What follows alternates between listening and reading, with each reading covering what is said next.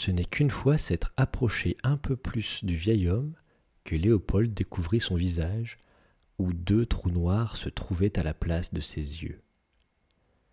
Allez, approche encore un peu, n'aie pas peur, mon enfant. Assieds-toi là, dit-il en désignant une chaise, vermoulue, devant une table en bois crasseux. Tu dois avoir grand faim après une si longue route. Que votre bonté soit louée, monsieur Silvius, dit le prince. Merci de m'accueillir dans votre demeure. Mais qui êtes-vous? Pourquoi vivez-vous seul au milieu de cette forêt? Comment connaissez-vous mon nom? Savez-vous que j'allais arriver oh, oh, oh, du calme, jeune homme, hein On reconnaît bien là toute la fougue et la vigueur des grandes forges. Tu n'es pas le fils de ton père pour rien. Laissa-t-il éclater d'un ton énigmatique? Léopold s'attabla, et le vieux Sylvius lui apporta un bol d'une soupe fumante. Léopold avala d'une traite, et un léger goût de rave et de racines lui resta quelques instants en bouche. Il se sentit réchauffé, détendu, mais toujours aussi intrigué par ce vieillard.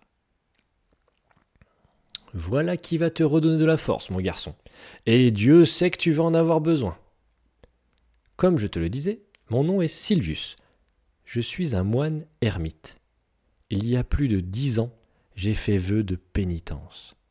Depuis, je prie chaque jour pour le salut de nos âmes, en dehors des tumultes de la ville. Voilà qui explique votre humble chaumière au milieu de nulle part. Mais comment connaissez-vous mon nom? demanda le prince. Ah, mon garçon, je te connais depuis bien longtemps. Il y a trente ans, je n'étais pas encore ermite, mais déjà ordonné prêtre. C'est moi qui t'ai baptisé en la cathédrale d'Albor le lendemain de ta naissance. Ce fut un grand jour et une grande fête. Le roi avait un héritier. La succession au trône du royaume de Régrume était assurée. La reine, votre mère, rayonnait de bonheur, et votre père était empli de fierté. Ça ne me dit pas toujours comment vous m'avez reconnu, lança le prince sur un ton de défiance. J'y viens, mon enfant, j'y viens. Après ton baptême, je suis devenu ton précepteur. Je t'ai appris à lire, à écrire, à compter et à aimer la vie. J'ai essayé de t'enseigner l'amour de ton prochain, et je pense y être pour quelque chose si aujourd'hui ton peuple t'apprécie pour ta grande générosité et ton bon cœur. Silvius, Silvius, mais oui, ce nom me dit quelque chose. Je me rappelle maintenant de vos cartes dessinées sur de grands parchemins, présentant le royaume de mon père, ses villes et les royaumes voisins. Ah, mon enfant, je suis si heureux que tu t'en rappelles. Ce fut de magnifiques années que j'ai passées auprès de toi. Tu étais espiègle, souriant, intelligent, malin et drôle. Tu te rappelles quand tu avais enlevé exprès tes chaussures pendant ma leçon? Puis j'avais dû courir à la fenêtre pour aérer la pièce avant que les servantes ne tournent de l'œil. Aujourd'hui, l'odeur de mes pieds est toujours la cause de mes malheurs. Aucune femme ne veut de moi pour cette raison, dit Léopold d'un ton las. Pauvre Léopold, si seulement tu savais. Des malheurs bien plus grands vont bientôt s'abattre sur le royaume de Régrume. Les forces du mal sont à l'œuvre, et toutes mes prières ne pourront rien y changer. Prépare-toi à vivre de grands changements. À part pour oser entrer dans ma chaumière, tu n'as jamais fait preuve d'un réel courage, pas vrai? Léopold n'osa pas le contredire. Il savait bien que sa vie avait été très facile jusque-là. Dieu me parle. Il m'a dit cette nuit que tu allais venir. Tu es celui qui pourra sauver le royaume et qui lui redonnera la paix. Mais nous ne sommes pas en guerre, répondit sèchement le prince. Pas encore, mon enfant, pas encore.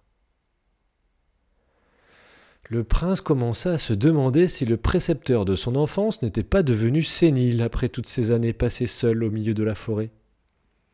Son trouble grandissait au fur et à mesure de la conversation. Le vieillard pouvait être extrêmement précis, mais aussi dans des suppositions hasardeuses. Il décida de changer de sujet. Et qu'est-il arrivé à vos yeux? Vous étiez bien voyant pourtant durant ma jeunesse. Tu le découvriras bien assez tôt. Allez, il est tard et tu as encore une longue route demain. Tu vas voir ton père, n'est-ce pas? Ouais. Un messager m'a annoncé qu'il était gravement malade. Que tous mes voeux de guérison t'accompagnent, mon garçon. Malheureusement, comme je te le disais, le malin est en action, et j'ai bien peur que ton père en soit la première victime. Voilà qu'il se remet à dérailler, pensa Léopold. Chassant cette idée de sa tête, il demanda à Silvius. Puis-je passer la nuit ici? Je repartirai demain dès l'aube. Le vieil homme installa quelques vieilles couvertures miteuses à même le sol, et s'y allongea. Tu n'as qu'à prendre mon lit, lui dit-il en désignant un sac de bure éventré d'où s'échappaient des bouts de paille.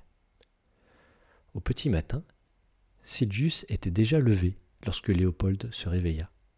Il était en train de prier devant une statue de la Vierge Marie. Ses mains étaient ouvertes vers le ciel, et les traits de son visage semblaient comme contractés sous l'effet de la douleur, mais aucun son ne sortait de sa bouche. L'ermite recevait la douleur dans tout son corps. Soudain, il se retourna vers Léopold et lui dit Les forces du mal se rapprochent. Rejoins vite ton père, mais prends garde à bien contourner les montagnes de la licorne. Léopold ramassa prestement son escarcelle, remercia le vieillard pour son hospitalité, et s'apprêtait à partir, lorsque celui-ci lui tendit une épée. Tiens, mon garçon, prends cette épée, elle te sera d'une grande aide. Pressé de rejoindre son père, le prince remercia poliment puis sortit de la chaumière et se dirigea vers son cheval qui l'attendait sagement entre les arbres. Il enfourcha sa monture, et, au moment où il faisait claquer ses rênes, il entendit le vieil homme lui lancer depuis le pas de sa porte. Et n'oublie pas, ta force vient de tes pieds.